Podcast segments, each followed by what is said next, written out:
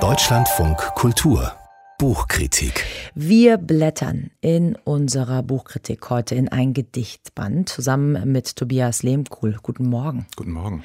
Sie haben äh, Erdanziehung von Wolf Kirsten mitgebracht. Was würden Sie sagen, wie fügt sich dieser Gedichtband in sein Gesamtwerk ein? Ja, nahtlos könnte man sagen. Wolf Kirsten, Jahrgang 1936. Äh, ist ja bekannt geworden in den 80er Jahren, sofern man als Lyriker überhaupt bekannt werden kann, mit einem Band, der hieß Die Erde bei Meißen. Ein großer Auswahlband aus 50 Jahren trug dann den Titel Erdleben Bilder.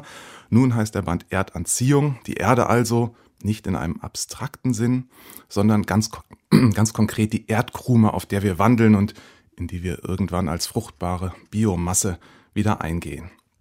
Auch inhaltlich bewegt sich Wolf Kirsten auf vertrautem Terrain, also der Mensch als Gestalter und Bewunderer, aber auch der Mensch als Zerstörer der Natur bzw. der Landschaft. Wie ist jetzt Erdanziehung aufgebaut? Der Band umfasst drei Kapitel, aber es wird schon deutlich, dass diese Kapitel nicht von vornherein als Kapitel konzipiert worden sind. Das heißt, die Gedichte waren vorhanden und wurden dann zu Kapiteln sortiert oder, das klingt vielleicht besser, komponiert. Sie sind also hier und da lose durch Motive verbunden. Hm. Jedes Gedicht für sich aber wirkt doch eigentlich tja, wie ein Gelegenheitsgedicht, angeregt durch Beobachtungen und Gedanken eines wandernden Mannes, eines ja, schweifenden Geistes. Gelegenheitsgedichte nennen Sie es. Ähm, was würden Sie sagen? Was zeichnet diese Gedichte aus? Wo liegen vielleicht auch Ihre Schwächen? Ja, da ist erstmal so ein ganz typischer Kirsten-Sound, ein etwas rauer, harscher Ton, der seinen Gefährsen einen gewissen Drive verleiht. Da gibt es auch tolle sprachliche Fundstücke, Dialektwörter, Ausdrücke aus Fachsprachen, vor allem aber Ortsnamen aus der sächsischen oder der thüringischen Heimat. Er lebt jetzt in Weimar, Kirsten. Da gibt es aber leider auch sehr viel kulturpessimistisches Lamento und verbitter, verbittertes Kopfschütteln mhm. über die äh, vermeintliche Idiotie der Gegenwart.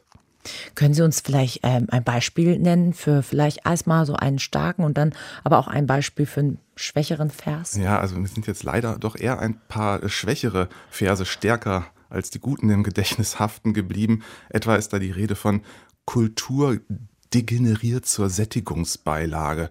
Oder auch ein Satz, da ist die Rede von sogenannten Schwarmgeistern, die alsbaldige Klimaerwärmung verheißen.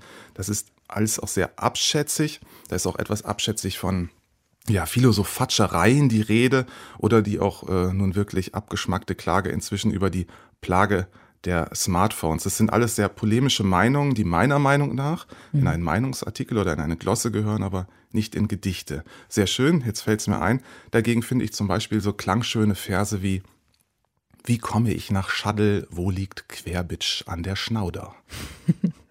Ja, das sind doch, ja, das sind doch auch Verse, die ähm, äh, interessant klingen. Ähm, wie sehen Sie das? Also ist das äh, etwas, was sich in den klassischen Reimen auch ähm, einbetten lässt? Gibt es überhaupt einen Bezug auf Tradition, auf andere Dichterinnen und Dichter? Ja, also mit, mit Reimen, mit klassischen Reimen arbeitet Kirsten kaum. Auch jetzt baut zum Beispiel keine Sonette oder sowas.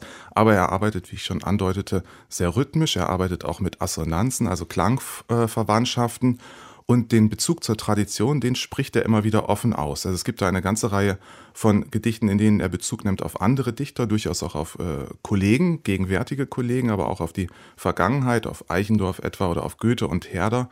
Und das nicht selten in einem ja, sehr humoristischen Sinn. Nämlich eigentlich hat Kirsten durchaus Humor, hat wirklich Humor mehr davon oder zumindest auch eine gewisse altersmilde Gelassenheit, wie man sie etwa bei seinem fast gleichaltrigen Kollegen Michael Krüger findet, ja, die hätte Erdanziehung doch gut getan.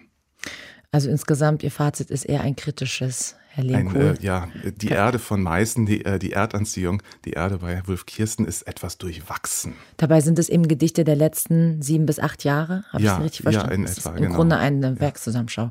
Tobias Lehmkuhl über den Gedichtband Erdanziehung von Wolf Kirsten, erschienen im Fischer Verlag, erhältlich für 22 Euro. Ich danke Ihnen. Danke.